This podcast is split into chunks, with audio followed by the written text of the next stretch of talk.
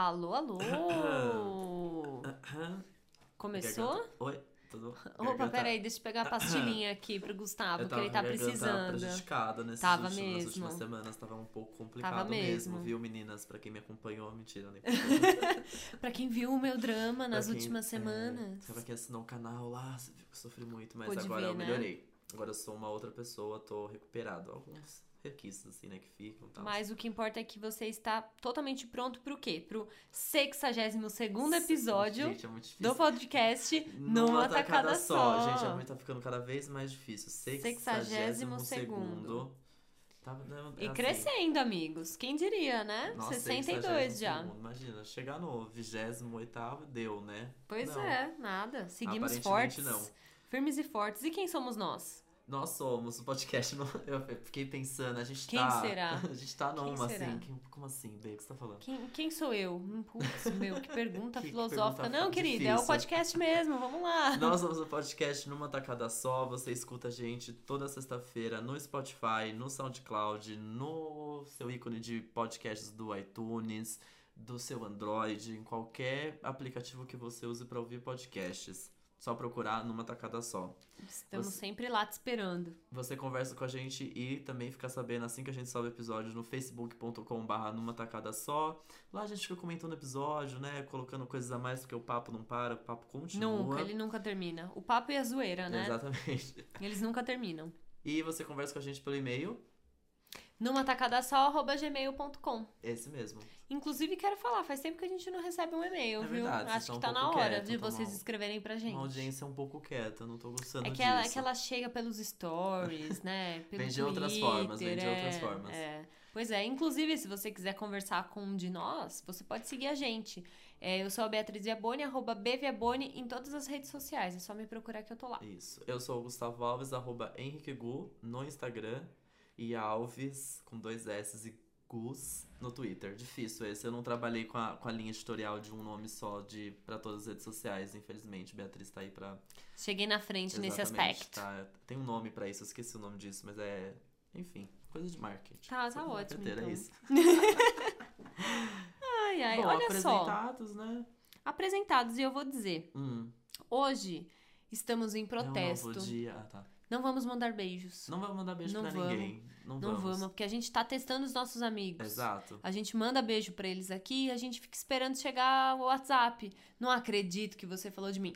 Assim, 90% das vezes acontece, É, funciona. Funciona. Mas ó, amigos, estamos de olho, hein? Sabe que teve, se você volta aí dois episódios, acho que o episódio 59, que a gente fala sobre as coisas da música, da metade do ano, eu Uhum. mandei uma lista de beijos, mas assim, nossa, muitos nomes que só eu conhecia. Só um, só um desses nomes me retornou. Ó lá.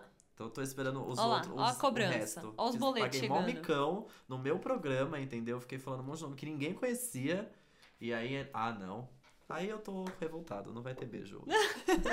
Estamos de greve. O beijo vai ok? pra mim, tá? Pronto. E pra você que tá escutando, deveria comentar que ouviu a gente vai ganhar beijo. Pronto, É verdade. Se você tá escutando, converse com a gente. Um beijo pros novos ouvintes que chegaram pelo Spotify. Isso mesmo, também é Pronto. importantíssimo.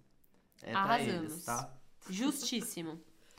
Quais são os aprendizados da semana, B? Então, eu vou te contar. Conta. Eu vou te contar o que, que eu aprendi, gente. Conta porque a gente tava aqui nessa que eu ia descobrir o aprendizado da B. Porque eu falei, ah, já sei o que eu vou falar. Ele falou, hum, acho que eu sei. Eu falei, nossa, querida, É. Lementes agora. Nossa, pedaços de minha vida, é isso. Nossa, que esperta. Mas aparentemente não é isso já. A Não. gente já. Ela deu uma dica, eu acho que não é, não é o que eu tô pensando, não. Gente, é, para algumas pessoas, para alguns amigos meus que escutarem isso, eles vão, assim, fazer um, um face, um palm face, face palm, sei lá. Chique. Eles vão Colocar botar a mão na cara, né? a mãozinha na cara e fazer aquele... Ah, não, Beatriz. De assim, putz, sério que você só descobriu isso hoje? Mas sim, gente, eu não sou uma pessoa do mundo dos esportes. Ai, A cada quatro anos eu tento me inteirar no Sim. mundo da Copa do Mundo. Esse ano eu me esforcei mais do que nunca, vocês sabem disso. eu vou enfim. colocar a mão na cara aqui já. Aqui. É, Ah. mas, mas talvez você não Será? saiba. Vamos ver. Eu descobri a diferença entre Copa e campeonato. É, eu não vou me arriscar aqui. Não tem pra quê, Tá né? Também só? eu me expor dessa forma. Copa é um Copa. tipo de competição em que é mata-mata.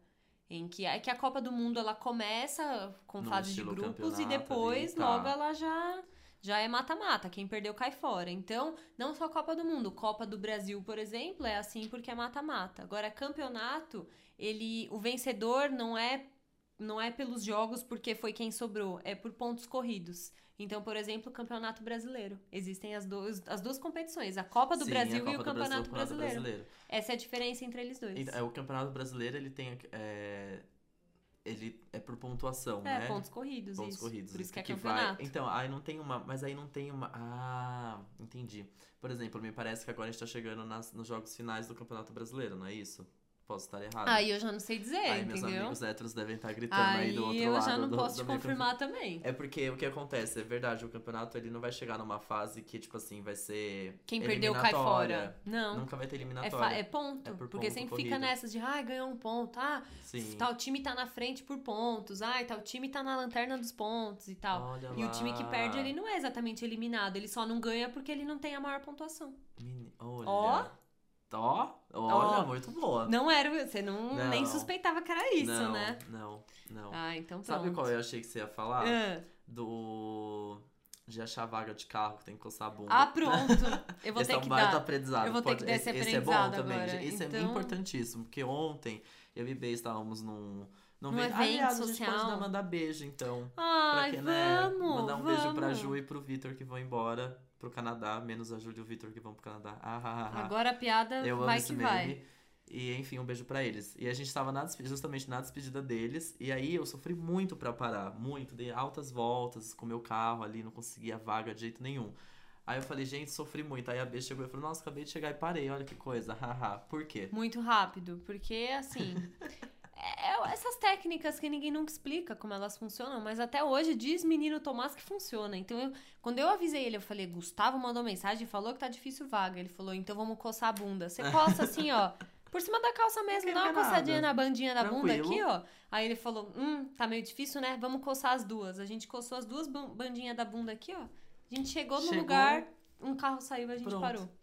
É tá isso. vendo? É isso. Tá vendo? Então, gente, fica a dica aí para um próximo evento, ocasião que você tem essa ai. dificuldade de parar o carro. Quer parar no Ibirapuera, É. entendeu? Lugar concorrido. Vai pra um show no estágio. Nossa, tá difícil achar aquela vaga é ali na duro. boca da saída do Esse Costa aí é bunda. duro. Esse aí haja Mas coceira. isso daí, viu? nossa, tem que ter umas sete bundas dentro É. do carro pra coçar todas tem as que bandas. ter uma galera, tem que ser uma Kombi. Tem que ser uma Kombi. De, e todas as bandas da bunda tem que ser Se você fizer e funcionar, me avisa. Por Se não favor. funcionar, me fala também, mas eu prefiro que você me avise se funcionar. Favor, por favor, quero muito E saber. você, Gu, o que, que você Bom, aprendeu? o meu aprendizado, ele é um pouco raso, vou, vou Uhum. né, posso trazer mais informações num próximo episódio, mas uma coisa muito, muito bizarra que eu descobri, que é o seguinte, quando no, no- no cultivo da maconha, da planta, maconha, cannabis, seja lá o nome disso, da, da, da, da erva, enfim, você tem do, do, você tem sexo entre as você tem a maconha macho e a maconha fêmea, a, a planta Uhum. macho e a planta fêmea.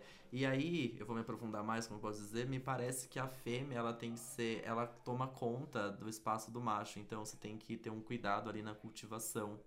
E eu achei bizarro que, na verdade, a planta em si, a erva, tem, tem sexo. Não é muito louco isso? Muito louco. Eu achei um pouco... É que eu não sei, né? Não sou bióloga, mas pelo que me lembro das poucas aulas de biologia, o que deve rolar é que alguma coisa acontece que tal tipo de fruta, é, tal tipo da planta vai, é, vai, como que fala? Ela vai gerar uma coisa e a outra outra, né? É, então, sim. E aí tem que rolar polinização É mesmo, né? mesmo. Alguma coisa, um bichinho que pega ali e leva de lá, né? É não isso. sei se são todas as. Acho que deve ser alguma espécie só de plantas que tem essa diferen, diferenciação. É, então, né? eu achei muito doido que a maconha é uma delas que né, Bizarro, você tem não que sabia, ter não. esse cuidado. Achei muito, muito interessante. Tá, tá criando em casa? É. Tá cultivando? É assim que eu digo Ah, que, gente, Estou chama no lançando a minha estufa. Que Tô horror. aqui. A polícia vai bater Ai, na porta Deus, desse gente, podcast. É brincadeira, não é brincadeira. É só aprendizado, Ou gente. não. Será? Será? Será? Eu não E- acredito que a gente tá fazendo isso com, nosso, com a nossa audiência. Ai, meu Deus, eu vou ser preso. Não, é preso, será? Não sei essa parte, assim, se... Sim. se eu, mas se eu cultivo por é, Não, eu acho que de sim. medicina. Ai, o Brasil, né? Não, medicinal, foda-se, eles não estão nem Tem aí. aí, tem não. essa. Quem, os achando que tá na Califórnia, casos, Anjo? é, Não tá na Califórnia. Os raros casos de pessoas que usam medicinal legalmente tiveram que entrar com ação na justiça Tá e grandes processos, conseguir a liberação, mas aí eu não sei se nesse caso eles podem cultivar ou se tem que receber de um lugar em que é cultivado com fins medicinais. Justiça brasileira, polícia brasileira, é tudo brincadeira. É só aprendizado, É gente. mentira. É conversa de é- bar, tá? Isso aí eu aprendi mesmo, assim. Biologia, aulas de biologia, É. né? Uma planta. É. É Tá bom, isso, então. tá bom, tá? É tudo Então-. Então tá bom, anotado, amore. Bom, aprendidos, né? Depois dessa, eu acho até melhor trocar de bloco. É, eu acho virar que o assunto, aprende, vamos embora. Vamos disfarçar um pouquinho aqui, a gente já volta rapidinho.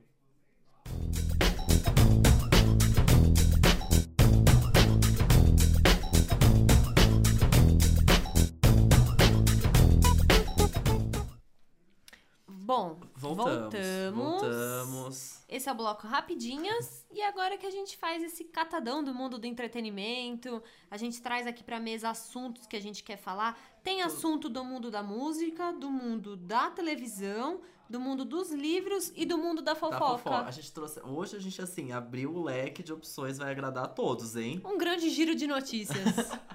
Então roda mentira, né? ah, pronto. Ah, então eu gira! Não. queria muito falar roda a vinheta. Roda, Calma, roda a gente vai chegar lá. Hora chega. Tudo Bom, bem. o primeiro que eu trouxe esse momento é meu, de todos nós, porque finalmente saiu a capa, a edição de setembro da Vogue, em que a Beyoncé é a capa da, dessa edição, é a edição mais importante para a revista, porque é aquele momento de mudança de estação, outono inverno, lá lá. Então, para quem compra Vogue, não é o meu caso, mas é o momento que a revista lança aquela edição bem grossa, bem pesada, que a gente vê no Uhum. Diabo Veste Prada É isso. referências. E aí a Beyoncé é, foi convidada pra ser capa e ela não só convidada pra ser capa, como ela teve toda a escolha editorial ali da, da revista. Ela foi tipo a Anna Wintour dessa edição. Uhum. Então ela tomou conta de tudo e aí com isso ela pôde contratar o primeiro, primeiro, olha que forte isso.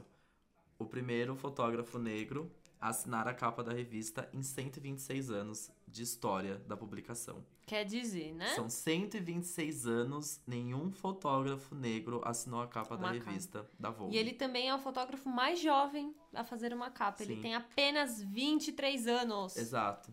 E aí vale até a pena comentar sobre, ele se chama Tyler Mitchell. É, a gente deixa o Instagram dele aqui na descrição, porque é lindo o Instagram dele, as fotos que ele já tirou. Ele, ele tem essa, sei lá, especialidade, enfim, mas ele fotografa negros. Essa é, é o, é a linha editorial dele, então a maioria dos trabalhos dele são com personalidades negras, não só personalidades da mídia, enfim, mas são pessoas negras. Ele já fotografou o mocinho do Moonlight, tem, tem muita gente legal ali que ele já fotografou. E agora ele chegou no auge, né? Que ele, pelo amor de Deus, fotografou não só a Beyoncé, mas a Beyoncé pra capa da edição mais importante da Vogue. Então é tipo assim. É, É tudo. é, é tudo. Basicamente, Basicamente é tudo. é tudo. É muito. É, é- mais uma vez a gente volta de como é importante é, esses espaços que. Não, não tô falando da Beyoncé, assim, enfim. Esses espaços que você, quando uma pessoa de, de uma influência muito forte conquista, o que ela traz junto com ela, né? É. A Beyoncé sendo capa da revista, ok, mas aí ela não traz só ela, né? Não vem só ela ali. Sim. Ela faz essa coisa mesmo de, É. tipo, ela dá voz a, e voz e imagem. E oportunidade, e para outras oportunidade. pessoas. Porque eu li algumas coisas da, da vida do Tyler, eu não li muito pra poder contar aqui pra vocês, mas é desse tipo de, é, de artista da nova geração que não surge dos métodos tradicionais de.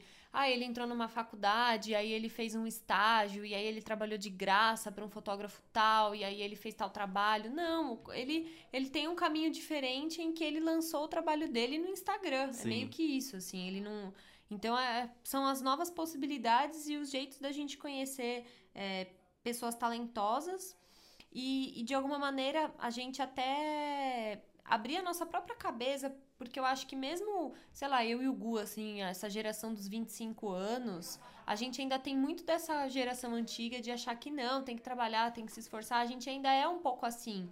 E, e acho que a próxima geração que tá vindo, eu não tô dizendo que o cara não trabalha, mas sabe não passar pelos métodos tradicionais só- só- sim. de chegar em algum lugar. Na no- a nossa geração é a geração da universidade. Todo É. mundo fez faculdade. E agora já tem uma nova que já acha que às vezes não precisa fazer. Eu ainda defendo que tem que fazer, sabe? Eu acho que é, é um caminho. É, forma muita, muita coisa das pessoas, assim. É, você passando por um ambiente acadêmico, enfim, É. acho que traz, acho que na verdade só acrescenta, É. né? E assim, eu nem sei se o Tyler fez faculdade, tá? Se ele tá fazendo, enfim. É que a vitrine dele foi diferente, né? Ele É não, isso, ele não fez um estágio numa revista. é. A vitrine dele é o é muito Instagram. e aí artistas conhecem ele, enfim, ele ganha essa notoriedade.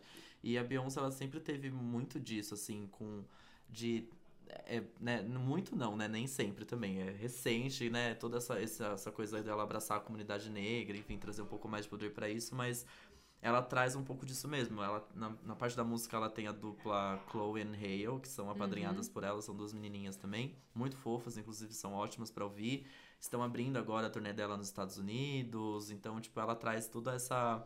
É tipo uma. Você tem uma, uma rede aí que você Sim, vai uma- trazendo é. junto com você cada vez que você faz algum trabalho novo. Sim.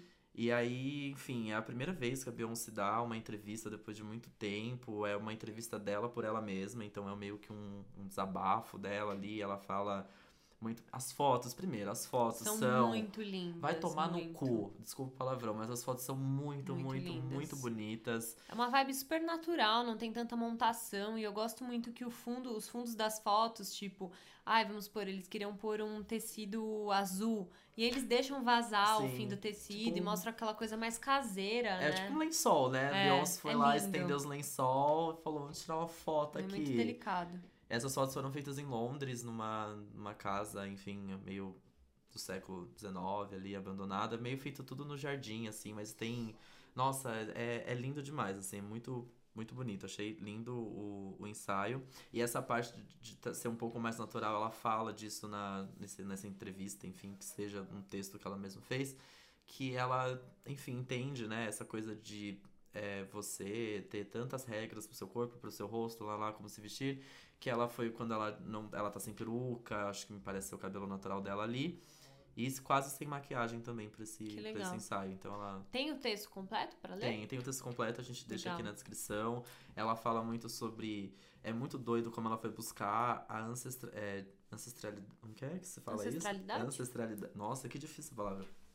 Ela busca as origens dela, assim, então Uhum. ela descobre da onde a família dela surgiu. Nossa, é muito doido, assim, e como isso foi influenciando na, na carreira e na vida dela. Ela fala também sobre os laços familiares, né? As, as, é, os- os o amor na família dela, que o pai dela traiu a mãe, enfim, ela falou que sempre teve laços quebrados na, na família e que ela arranjou um, jei- arranjou um jeito de os filhos dela não passarem por isso, sabe? De certa forma.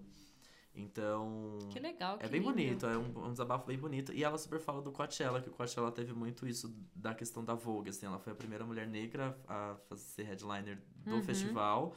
E ao invés dela ser, apenas, sei lá, fazer um show ali muito bonito, ok, ela traz toda uma cultura negra, né? Tudo ali tinha, tinha muito simbolismo. Então, ela sabe a importância disso, sabe? É, muito, é, é importante as pessoas saberem a importância que elas têm e o, o que elas vão fazer com isso, sabe? É, eu Acho- acho que o impacto da Vogue, como você falou, essa edição de setembro, ela sempre é muito esperada, é, não só é, pela revista em si, porque eu acho que a Vogue ainda é uma mídia muito tradicional, óbvio, Super. muito é tudo muito quadrado, mas que representa muito para o mundo da moda. Então, essa edição não, não representa só o lançamento da edição mais importante da revista, e sim, ela é- essa edição ela meio que pretende ser uma uma uma, uma antecipação do que vai se acontecer é na uma- moda. É o que vai ditar os... Então, assim, isso você imagina o quanto que isso abre para para que as pessoas tentam fazer as coisas para as próximas coleções,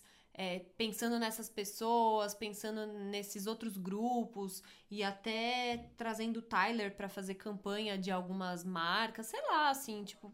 Só pra gente pensar o tanto que isso abre a possibilidade para as próximas total. temporadas da própria moda, Sim. né? Que ainda é muito preconceituosa, pouco inclusiva, essa- esses desfiles todos que são só pessoas muito magras, essas modelos têm essas histórias super tristes do quanto elas sofrem pra, pra caber na roupa, né? Enfim. E vai lembrar que a Rihanna também é é a capa da edição de setembro. Eu não sei se ela tem a importância que a Vogue americana tem, mas ela é a capa de setembro da Vogue britânica. E é a primeira mulher negra a estampar a capa da Vogue britânica.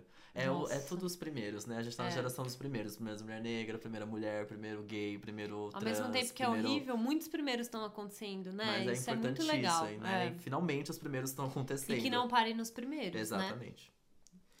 O que Enfim. mais? Agora vamos fazer um pulinho no mundo da fofoca? Vamos, nossa, eu trouxe esse assunto aqui porque isso tá acabando. Talvez comigo. seja uma fanfic, tá? Eu criei tudo na minha cabeça, gente. É Se você isso. tem as respostas, por favor, traga até mim, porque isso tá me consumindo loucamente. O que acontece? Bruna Marquezine e Marina Rui Barbosa, amigas de né, infância, estudaram juntas e recentemente fizeram a novela juntas, Deus Salve o Rei. Acabou a novela, estão de férias. Bruna Marquezine está de férias na Grécia, Mykonos. Mykonos. Marina Rui Barbosa está de férias na Grécia, Hum, Mykonos. olha lá. Ao mesmo tempo, estão lá as duas. Nesse exato momento, enquanto a gente grava aqui, elas estão na Grécia. Marina com seu marido, Bruna com Neymar. E elas não estão se falando. Será que é real os boatos de que Marina Rui Barbosa e Bruna Marquezine não estão se falando mais? Não são mais amigas? Oh, meu Deus. Eu não tô preparado para o mundo em que essas duas ícones mirins, infanto juvenil, não, juvenil adulto, É. target 18, 25, não estão se falando. É muito triste. Eu fiquei Estranho, nessa, eu né? tô abaladíssimo com essa situação. Eu tô vendo os stories da Bruna e da Marina, assim, a cada momento que aparece eu já dou play ali, porque eu preciso ver elas juntas. Mas ao mesmo tempo, que merda, né? A mídia já joga uma mulher contra a outra, né? Exato. Mais uma vez. Oh, meu Deus do céu. E aí fica nessa de tipo, oh meu Deus, porque parece que já tinha um boato ali de que Bruna não queria mais Marina nas festas. E Marina não foi no aniversário de Bruna, que eu fiquei bem de olho, não a vi lá. E aí eu tô assim, divididíssimo, O porque que será que aconteceu? Qual é a sua fanfic pra essa história? eu não consigo nem imaginar. Eu acho, eu penso assim, a Marina deve ter ficado irritada com a, talvez, não com o não comprometimento com, de Bruna pra fazer Deus Salve o Rei. E aí Marina, protagonista da novela, né? Bruna também. Falou, tá bagunçando com a minha É, novela nossa, aqui. que saco, meu projeto, Ai, entendeu? para de chegar atrasada. Tá atrasando, tá atrasando gravação, tô aqui fazendo os compromissos com meu marido, né? Porque Marina já é uma mulher casada, né? Ela é, uma, se- uma senhora. uma senhora. Inclusive, a gente precisa falar sobre como Marina Barbosa foi obrigada a ser uma senhora de 40 anos com 22, né? Nossa. Porque ela se. É que eu acho que ela já, já é o quê? Já, Ela não já tem vem- jovialidade, ela já transpira É. dólares, assim. Você Ela, sente o cheiro ela é muito vê já euros. uma mulher formada e com seus compromissos sociais, assim, mas de um jeito muito quadrado, né? Muito, não, e Nossa assim, com o Senhora. marido, e aí, nossa, que. É, é gente muito rica, né? Eu acho que é isso, eu acho que é um pouquinho disso. Também tem essa, Tem né? essa. Muito rica. Inclusive, tá ótimo acompanhar Marina na Grécia e Bruna na Grécia, tá muito bom. Porque elas Ah. estão praticamente no mesmo tipo de. Ninguém tá mal, Ninguém né? tá mal. Nessa Não. história, ninguém tá mal. Mas alguém tá melhor que alguém aí nessa história. E no caso, Marina Rui Barbosa tá chiquérrima na Grécia. Bruna também. Mas Bruna é tipo assim: você beberia uma cerveja no seu almoço. Marina Rui Barbosa só se for um vinho branco, um espumante. É. Uma cerveja não ia caber muito bem ali, entendeu? Já a Bruna. É, a Bruna fez um aniversário mais descontraída. A Marina jamais ia fazer, Jamais. né? Marina Rui Barbosa fez aniversário no Fazano. Então. Do tema dourado, inclusive. Nossa ah, e Bruna Senhora. foi, hein? Então elas estavam se Ah. falando aí nesse meio Quando tempo. foi, será? Não lembro. Faz pouco tempo, não É. faz muito tempo não. É. Tô preocupadíssimo com essa amizade, gente. Vamos é torcer isso. pela amizade? Eu prefiro que, assim, quem tem respostas pra isso, por favor, acalme meu coração, porque Se você tem informações insiders sobre o assunto, eu não tô sabendo lidar com Bruna Marquezine e Marina Rui Barbosa. Obrigada, gente. É muito triste mesmo. Fico triste com essa situação. Não, não gosto. Não, vamos, vamos torcer que Vamos. elas vão se Elas reencontrar. vão se reencontrar na Grécia. Marina vai ser madrinha de casamento Pô, da tem lugar mais bonito pra fazer reconciliação de amizade que na Ai, Grécia? gente, pelo amor de Deus, nunca fui, mas Eu fico imagino que voltando deve a ser falar ótimo. com gente, tô aqui Zona Leste, São Paulo, entendeu? Entendeu? Na Barra Funda Barra a gente Funda, fica refazendo sabe? amizade. Vou fazer, vou fazer, eu refaria uma amizade na Grécia, talvez. Ah, não tô ligando pra Super. nada, eu estou na Grécia, não tô ligando pra nada, né? É, tem essa também. Às vezes tá lá, você fala, ai, não quero lidar com isso agora. É, então, mas aí também você tá tipo, nossa, ai, o que, que é, Bruna? Você quer mandar, quer falar comigo? Tá, vamos jantar então, pronto. Porra, jantar na Grécia, entendeu? Tá tudo bem. É tão, tão... Com uma vista, né? Imagina. Acho que dá. Acho que dá, acho, Acho que que dá dá. pra reatar essa Acho que até o fim dessa viagem dá tempo delas tirarem uma selfie juntas e acalmar o nosso Isso, coração. por favor, atenta. Vamos Porra, elas estão no mesmo isso. lugar, gente. Eu, muito, eu tô muito chocado. Ele não se Nossa, conforma. eu acho que elas estão brigadas mesmo. Que bosta. Tá bom, vai. Vamos Tá, mudar de assunto. vamos, vamos seguir em frente. Que Agora, eu tô mal, que eu tô triste. agora é o giro pelo mundo da televisão. Vamos falar sobre o trailer de Maniac, que é uma nova série da Netflix, que ela tá marcada para estrear dia 21 de setembro desse ano ainda. Ela é criada pelo Patrick Somerville e dirigida por Carrie Fugnaga.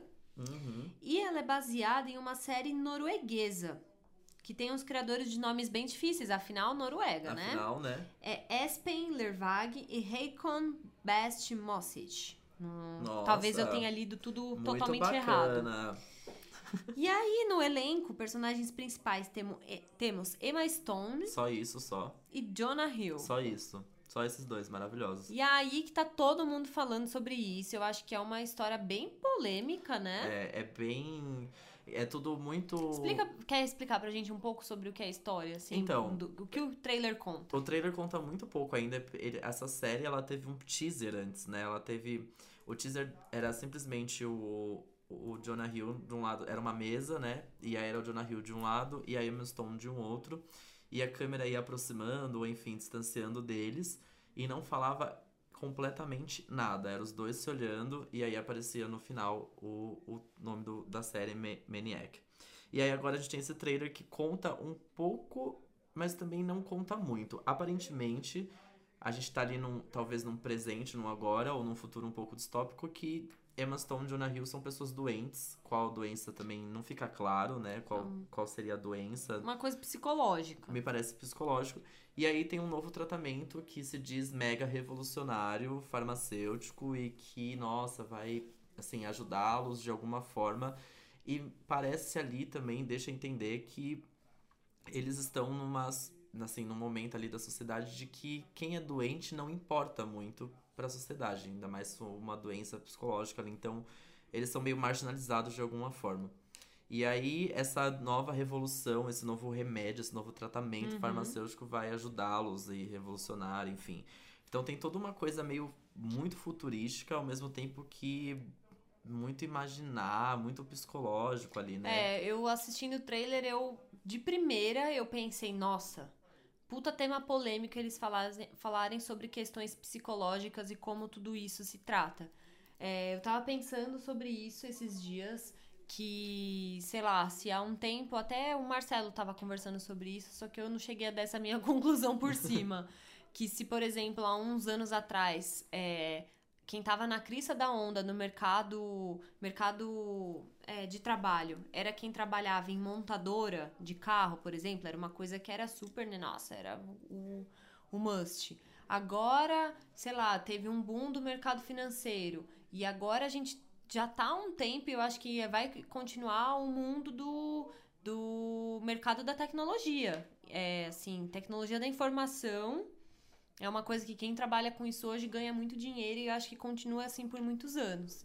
E a conclusão da conversa que eu não falei pro Marcelo é justamente que eu acho que depois da tecnologia da informação, talvez venha uma coisa é, de questões psicológicas. Eu acho que talvez venha o boom da- do mercado de trabalho e da necessidade de olhar para isso.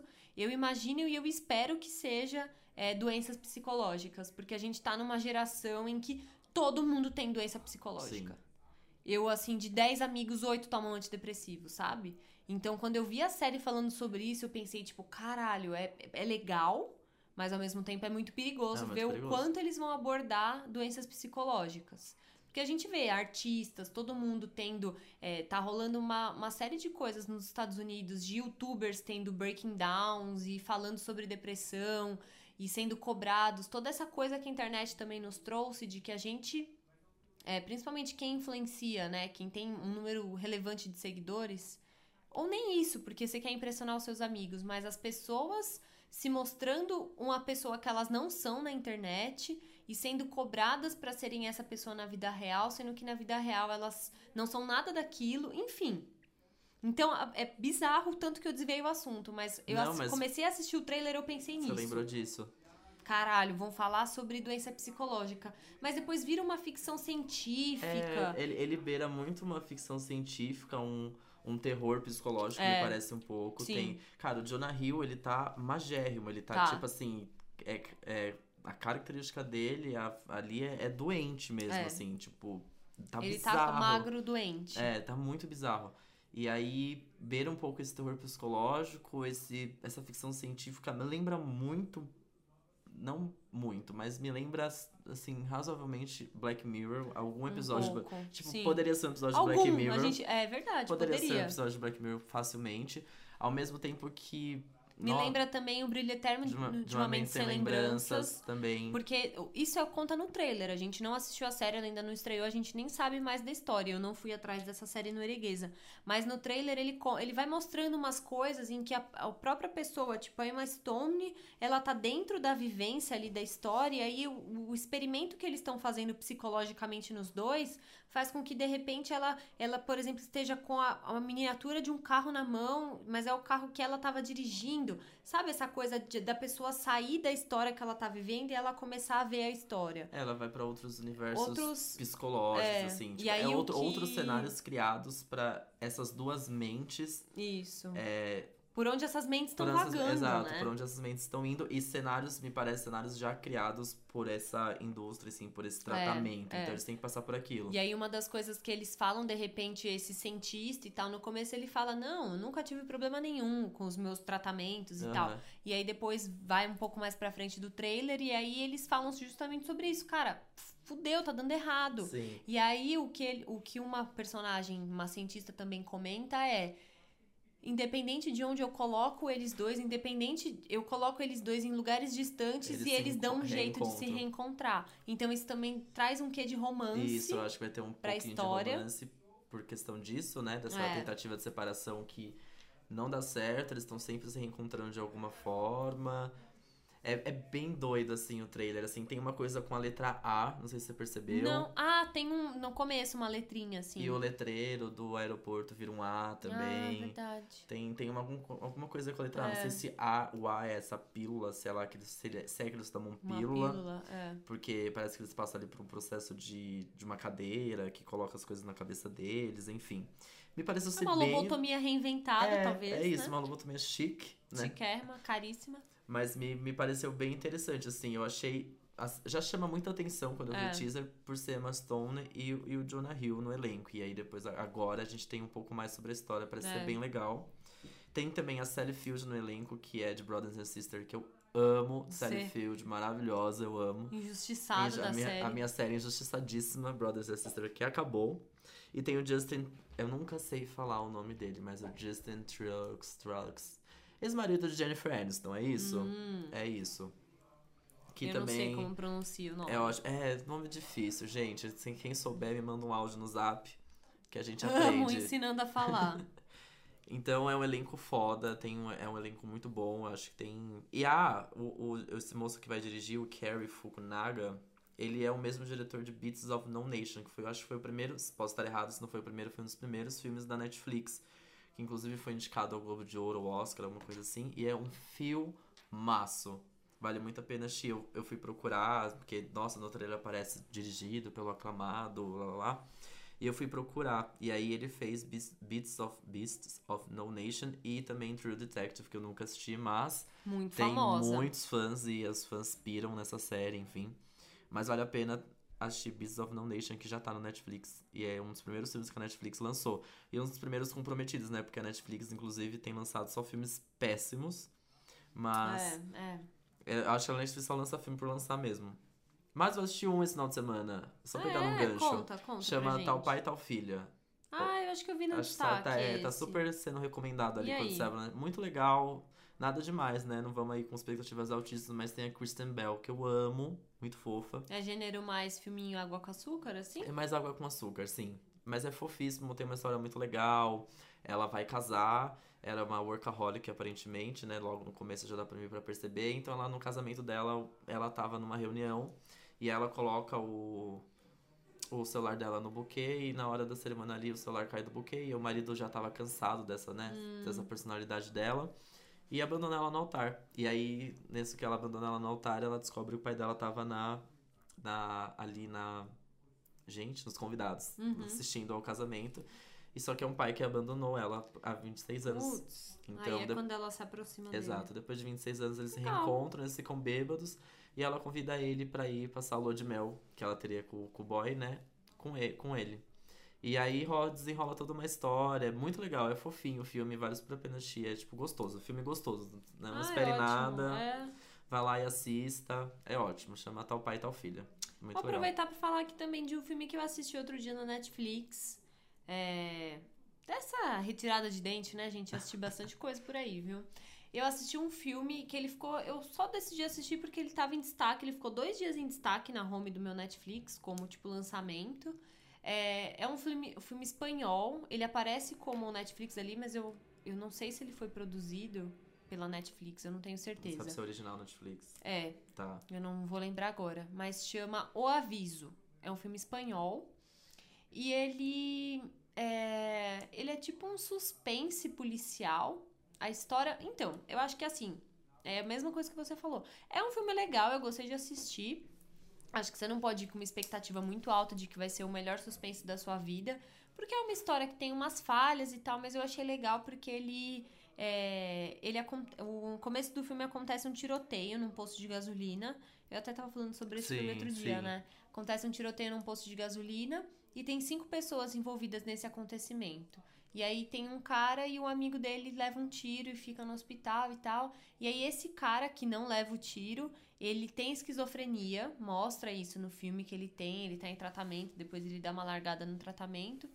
Mas ele, é, quando ele tá ali com o amigo dele no hospital, ele vê que faz 10 anos, sei lá, não lembro agora a quantidade de anos, que teve um, atestado um atentado terrorista nesse mesmo posto de gasolina. No mesmo posto de gasolina, quer dizer, no mesmo dia e não sei o quê.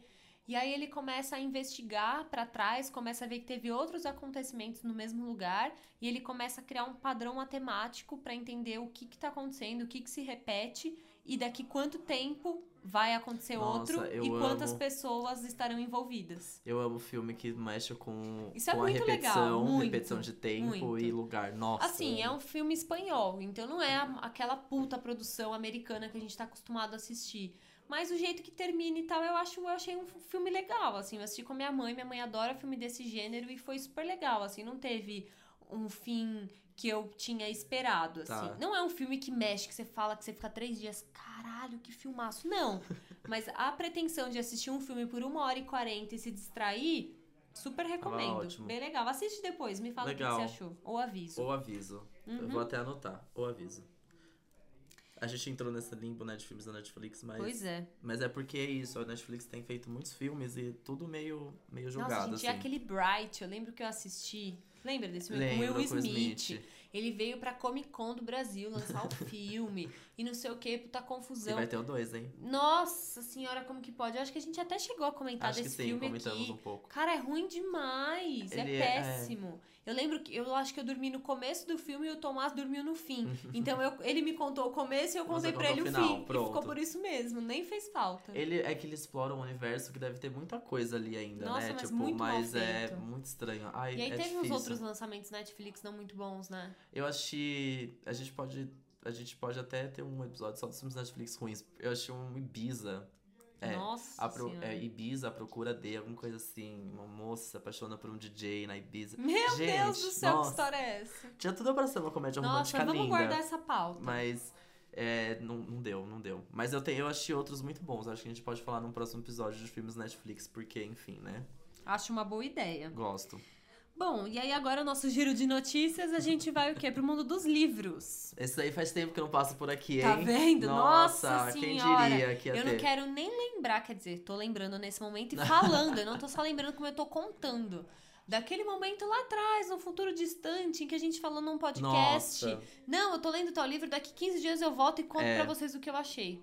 Nossa, eu nem terminei de ler esse livro, entendeu? Nessa época a gente ainda gravava com a Mar e É, com o Marcelo. é eu lembro muito bem disso. Não era. Nossa, sabe? A gente tinha feito um. Gente, esse episódio é ótimo. Não sei, eu não vou saber o número, mas volta aí, vocês vão achar um. É no um- comecinho. A gente fazia, a gente tinha, tinha meio que combinado de fazer o seguinte: segunda livro, terça, não sei o que lá. Então não era todo dia à noite Netflix. É, porque se deixar, a gente só faz isso. E olha né? como as coisas mudaram, porque às vezes nem Netflix, nem livro tá tendo mesmo. E a gente não tem E nada. Não é, nada. não dá assim. tempo de fazer nada. Exato. Enfim, nesse giro de, de notícias do mundo do livro, a gente vai falar um pouquinho sobre a 25ª Bienal do Livro, que começou aqui em São Paulo. É, começou na quinta e vai até o próximo domingo. Então, a gente tá gravando na segunda, esse episódio vai ao ar na sexta, mas então se você tá ouvindo na sexta, ou no sábado, ou no domingo, ainda dá Ainda tempo. dá tempo de ir. Termina dia 12 de agosto. É, ele tá acontecendo lá no pavilhão de exposições do IMB, apesar de ser Bienal, não é na Bienal, no Ibirapuera, não faz muito sentido, Vai mas entender. eu acho que a IMB é bem maior, eu acho que é por isso que eles É. mudaram de lugar, mas já faz um tempo, né? Enfim, é baratinho pra entrar, gente, eu não sei lá, 25, 30 reais, estudante paga meia, e é um evento, é, ao mesmo tempo que a gente sabe que tem muito livro desvirtuando aí, né? Uma chuvarada de livro de youtuber.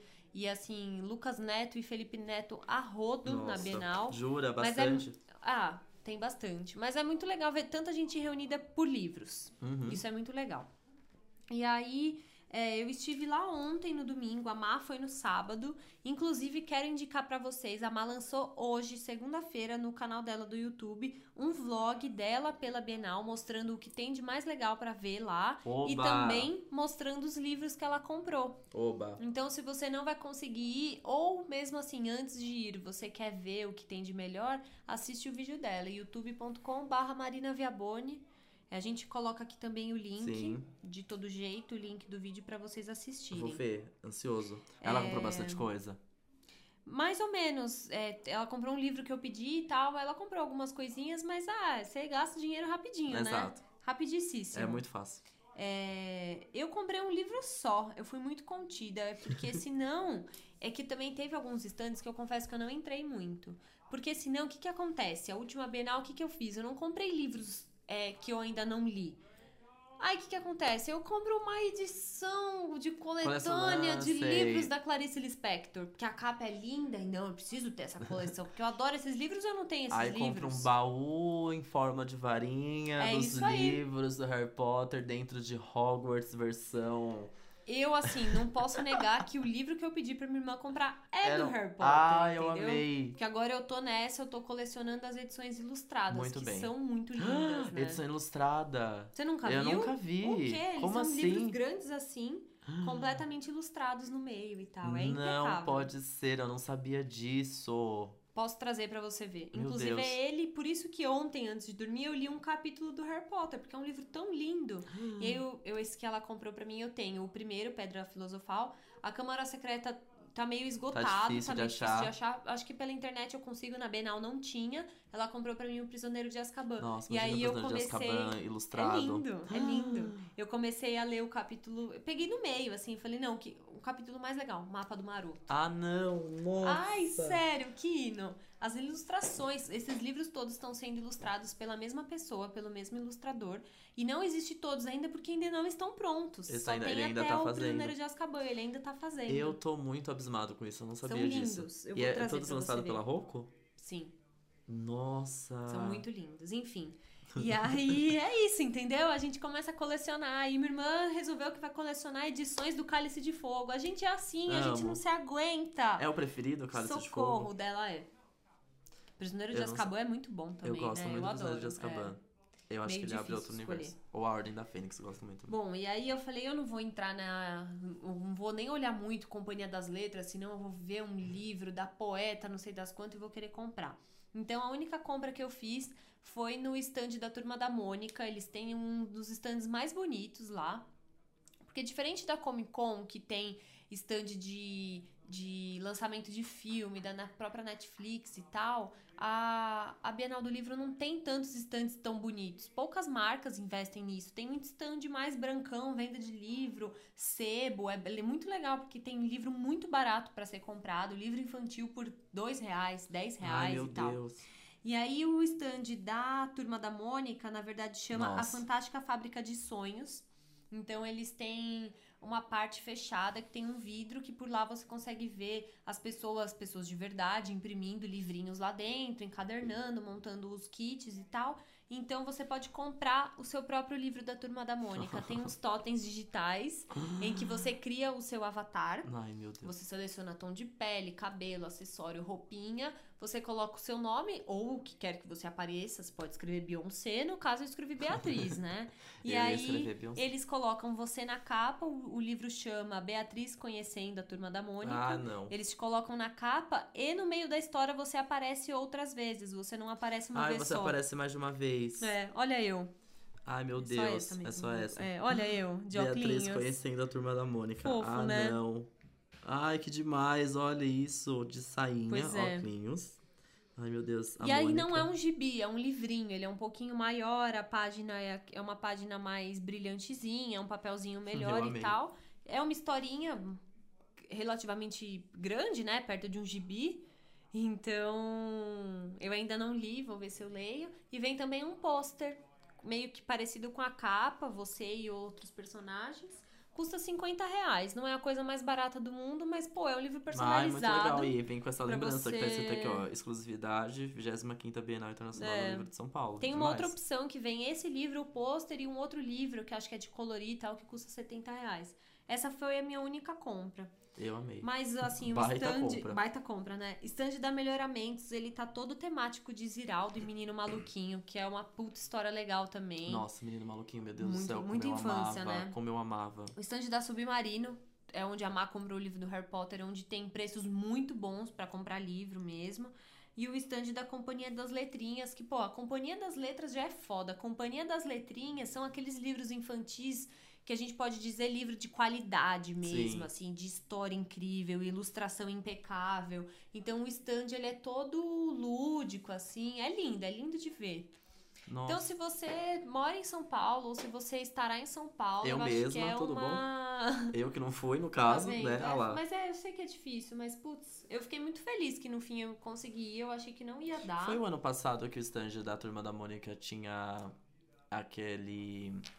Gente, como é o nome do molequinho dela? Sansão? Gigante. Era na Comic Con. Ah, era na Comic Con isso. É. Tá bom.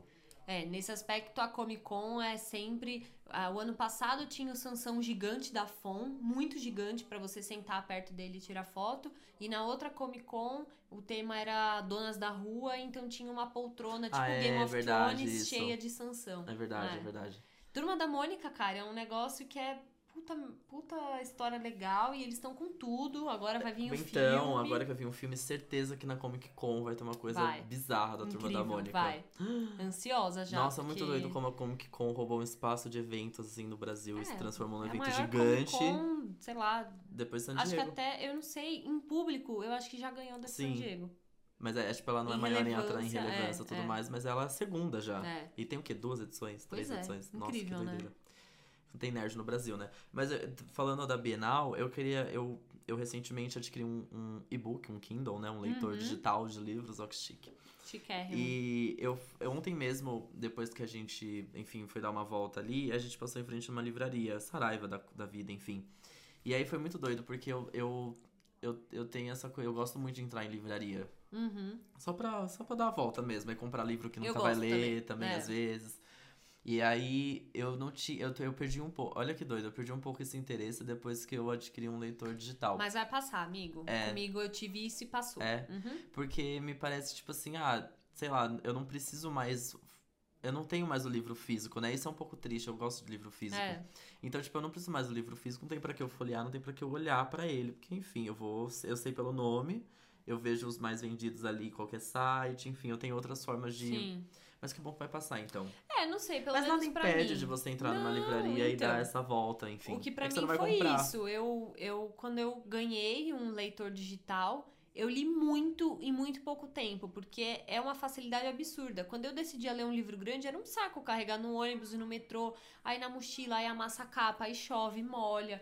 E aí o leitor digital resolveu isso, então eu li muito. Mas ao mesmo tempo, os livros que eu gosto muito, eu quero comprar e ter a versão ter a física. versão eu física. gosto, é uma coisa que eu adoro. Eu tenho muito livro em casa e pretendo ter vários mais, sabe? É, então, eu tenho muito livro também, mas aí eu fiquei, fiquei nessa. Eu, É. eu- é porque eu, além de não, per, não querer perder o interesse de dar uma volta É. na livraria, Eu também não queria perder o interesse em comprar o livro físico, mas Acho aí. que o que importa de tudo isso é você ler. É, sim. Aí você seleciona aquilo que vale a pena. Porque, cara, quem nunca comprou um livro, pagou 40 reais, 50 reais e E era uma não- merda, e não leu também. E não leu. Ou era ruim. É.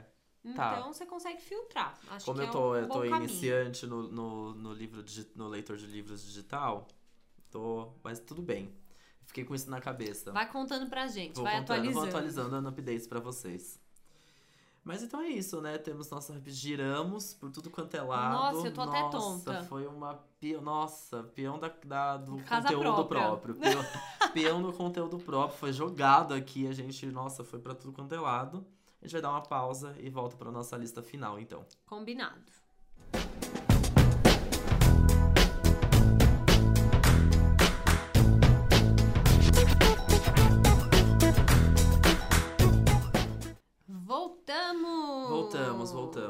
Li sete livros nesse meio tempo. Eu, Ah, eu li aqui, folheei vários gibis da Turma da Mônica É enquanto isso. isso. Li a última tirinha que a gente tava conversando ontem, Ah, que ela que é, a mais a legal. mais importante, né? A Se a tirinha for ruim, não é. tem pra que comprar o gibi inteiro, né? A, a Vamos lá. tirinha da última página é três quadrinhos que contavam uma história toda, né? Muito Era sempre legal ótimas piadas.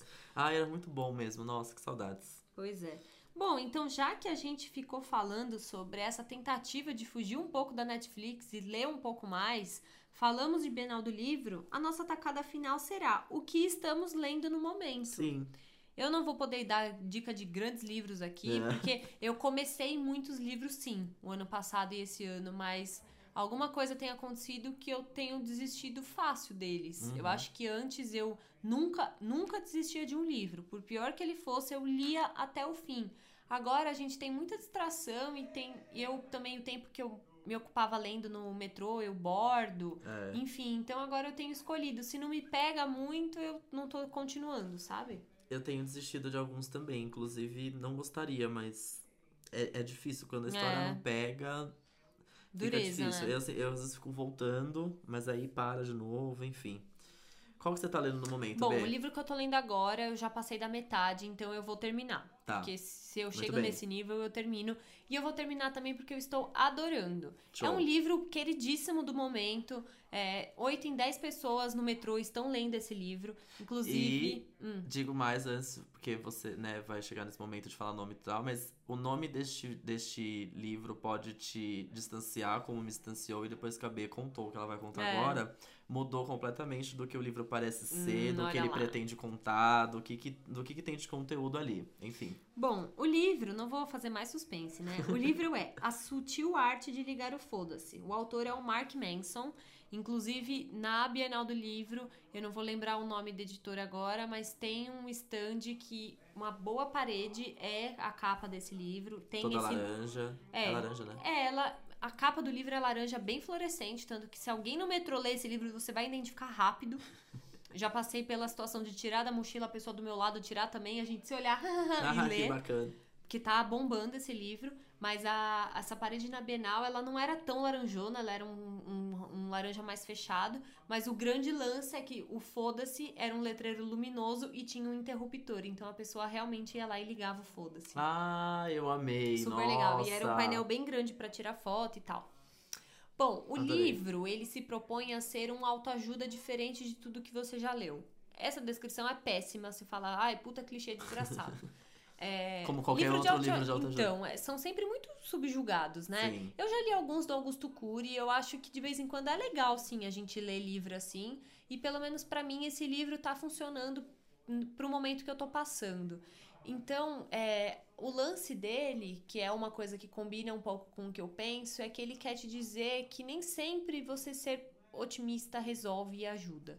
É, não tô dizendo que você tem que ser pessimista, mas sabe quando tudo que você fala, todo problema que você tem, a pessoa fala pra mim, não, pra você, pra qualquer pessoa, não, pensa positivo, não. Tenta ver o lado bom, vai dar tudo certo, não. No fim, você vai aprender uma boa lição. Cara, nem sempre isso te ajuda, porque você fala, legal, tá bom, e aí, o que, que eu Tá, faço daqui até lá? quando? Cadê? É. Né? Então ele fala sobre isso, assim, que a positividade vazia, só pensar positivo e esquecer as outras coisas, também não te leva a lugar nenhum. Você ser otimista e não se preocupar em, tá bom, como eu resolvo isso, não, não adianta nada. Justo. Então ele, ele traz exemplos da vida real, ele fala sobre. é, sobre um dos primeiros integrantes dos Beatles, uma história de vida que aconteceu ali e como isso é diferente da história de outra pessoa. Onde que tá a questão do foda-se é de que você tem que entender as suas prioridades, os seus valores e focar onde você quer ter a sua energia. Por isso que para algumas coisas você liga o foda-se. Então, Putz, eu tô adorando, assim. É uma leitura muito divertida. Esse livro é super recente, então ele, ele traz uns exemplos bem reais. Ele fala, tipo, ah, sei lá, tal coisa é mais rápido do que um teste no BuzzFeed. Tipo, ele tem uma escrita muito solta, assim. Enfim, tô adorando. Eu acho que quando eu terminar eu posso vir aqui dar o veredito final. Mas eu acho que é- às vezes é importante, é, é bom Ele a gente vai- mas relembrar. ele vai dando essas dicas, essas dicas, né? Ele vai te colocando ali no contexto do que ele quer explicar pra você com ambientes, é, com situações práticas do, Sim, da- tipo do isso, cotidiano assim. dele. do cotidiano dele Ou- e de pessoas famosas, por exemplo. Cara, sei lá, quando ele vai falar umas coisas sobre sobre persistência e sobre ponto de vista e tal, ele traz história de um soldado da Segunda Guerra, que um soldado japonês, sabe? Ele traz e, e você joga no Google é aquela história mesmo, aquilo aconteceu. Então ele traz é, experiências da vida real, assim. Enfim, eu tô adorando. Eu ele acho já que escreveu eu, outro livro, você sabe? eu não sei, eu não sei. Porque esse livro bombou muito, assim, né? Muito, Tipo, foi muito. do nada. É. Muita. Eu vi. Eu Tá- acho tá que é porque isso, sobre isso que a gente tava falando agora há pouco, de do quanto as pessoas estão precisando de ajuda. Uhum. Então, Total, É. eu vejo um livro. A, a, tipo, você falando, a gente falando agora ai, do livro de autoajuda, como eles têm todo esse preconceito em volta deles, como eles são subjugados, enfim. É, o- mas eu acho que o livro de autoajuda é o novo vídeo de é, o, é o, atualmente o vídeo, de, o vídeo de YouTube, né? Então, tipo assim, qual que seria a diferença do autor de, um- de um livro de autoajuda falando sobre o tema, sei lá, aceitação? Qual a diferença pra Juju, que às vezes faz um Sim. vídeo sobre aceitação, autoajuda sabe? também. É autoajuda também. É, é verdade. Então, tipo, eu tenho a Juju ali aqui na minha segunda tela, me dando dicas de comportamento. É a mesma coisa que um livro, assim. É. Então, me lembrou um pouco, sabe? Os, os- eu, assim, eu vejo muitos canais de youtubers que, enfim, falam um pouco sobre comportamento, é, enfim, de uma maneira bem Juju, assim. Então, que me ensinam mesmo, né? Não só coisas, É. né, tipo, coisas pessoais mesmo e de comportamento mesmo. Enfim, Achei, isso me fez lembrar. Eu nem terminei, mas eu recomendo. Eu acho que até onde o livro chegou, ele já vale a pena. Muito bom. E você, amigo? Bom, eu, eu tô mais no mundo da ficção. E aí eu me propus a ler logo de cara, assim, principalmente com o leitor digital. Fiquei muito feliz. Já saí de cara lendo o livro Objetos Cortantes, que eu fiquei sabendo por uma série. Eu não sei se eu falei aqui, talvez não, mas enfim. É uma série nova da HBO que é baseada no livro. A série chama Sharp Objects, então, enfim, Objetos Cortantes. E aí eu resolvi ler o livro antes de Assistir a série. assistir a série pra, enfim, me forçar a ler mesmo e ser essa estreia aí do leitor digital.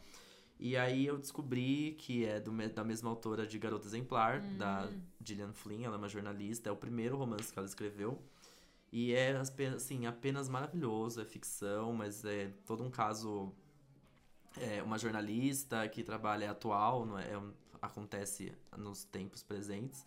E ela é uma jornalista de Chicago, é um jornal ok, ele precisa de um furo, ele precisa contar alguma coisa que nenhum, nenhum outro jornal tá contando, porque os outros jornais têm mais recursos, enfim. E aí rola um assassinato de uma menina que é encontrada sem dentes, e ela foi aparentemente estrangulada. E um ano depois, uma outra menina é encontrada, sem dentes também, aparentemente estrangulada. Então rola esse furo de reportagem, só que acontece que tudo meio que rola ali na cidade natal dela. E ela precisa voltar pra casa dos pais, pra escola, pra onde ela viveu, enfim, ela precisa voltar pra cidade dela, ela uma tem que cidade lidar mega com coisas pequena. pessoais Tem também, que lidar né? com coisas pessoais do passado e ao mesmo tempo que ela tá ali tentando contar a história desse crime. É muito. É, é, é maravilhoso. O livro é muito bom, muito foda, assim, tipo. Uma- é muito fácil de ler, é, é- você fica doido com a Acho que história. vai ser meu próximo. É ótimo. Você fica muito instigado com a história, o que tá acontecendo, a personagem, tem muita coisa ali, porque tem toda uma. Nossa, vai muito além, assim, mas é, é muito legal porque parece ser uma investigação policial ali, mas o grande objetivo dela é querer contar essa história mesmo Uhum. e, e fazer com que aquilo não se repita. Sim. Mas todo mundo vê, inclusive a gente vê como uma investigação. Então ela parece que ela deixa de ser a jornalista pra ser a detetive e porque e você parece que ela quer manchar a cidade da raiva que ela sente, enfim, mas na verdade não, então fica nesse conflito assim muito legal.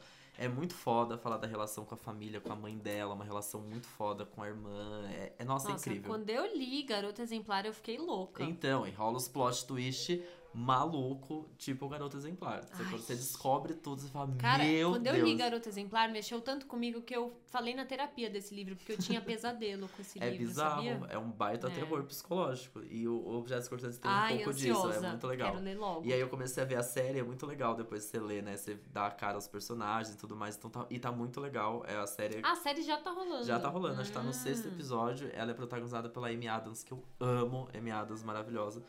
E aí tá muito legal toda a ambientação, a casa, tá. Nossa, gente, tá muito legal. Ai, Vale muito a pena entrar nesse universo Objetos Cortantes, que também já virou série. E aí, atualmente, eu tô lendo dois. Um eu parei pra terminar esse aqui. O que eu tô lendo, de fato, pra terminar rapidamente. Que é O Amor dos Homens Avulsos. É um de um ator brasileiro, Victor Eringer. É, não fui atrás do autor, mas pelo que eu vi muito pouco da história, ele morreu. Ele tinha 29 anos, ele Sim. se suicidou, aparentemente. Mas o livro é muito legal, é uma delícia. Foi de uma indicação de outro podcast que eu vi. E conta a história, é, me parece ali um romance. Eu, eu li sem ler sinopse nenhuma, eu simplesmente li pela indicação do, do podcast, fiquei super encantado. No milkshake chamado Wanda. Esse é. E como ele, como ela conta, que ela, acho que foi a Luísa Micheletti que falou que, enfim, ele tem um jeito muito bonito de contar essa história. E de fato, eu, nu- eu nunca tô. Eu, eu tenho essa mania de ficar grifando livros, não? Que é um Uhum. pouco chato quando você tem ele físico, porque enfim, estraga, né? E aí no- Nossa, e no e-book? Como que você tá fazendo? é só destaque, destaque atrás de Ah. destaque. Aí no e-book, enfim, né? Você consegue É. ali selecionar igual no iPhone, né? Que você vai Sim. selecionando o textinho. Nossa, mas tá sendo destaque a rodo. Tem umas passagens muito bonitas, mas conta, tipo, rapidamente conta a história de um. É uma lembrança, parece que o livro inteiro é uma lembrança. Eu não, cons- eu não terminei, então eu não consigo entender muito ali em, em que momento o livro tá se passando. Mas aparentemente é uma lembrança de um. De uma pessoa mais velha, lembrando da infância e da adolescência e de um bairro no Rio de Janeiro. E parece que ali tem um romance, mas conta toda a relação dos pais, um romance gay, talvez, é parece que é o que tá se encaminhando. É, e tá, é, é, é lindo o modo como ele conta a história, as lembranças que ele tem e como ele tá contando. Assim, é muito bonito. A literatura brasileira é bonita, né? É eu fico lindo, chocado mas- às vezes. Língua portuguesa é muito bonita. É muito. Porque eu lembro, isso me fez lembrar um livro, eu, eu receberia as piores notícias dos seus lindos lábios. Primeiro que esse título já é lindo pra mim. Eu Hum. Amo esse livro, eu tenho ele físico, é foda, eu amo esse título. E a história é linda, então isso tá me lembrando um pouco. O modo de contar brasileiro é muito mais bonito.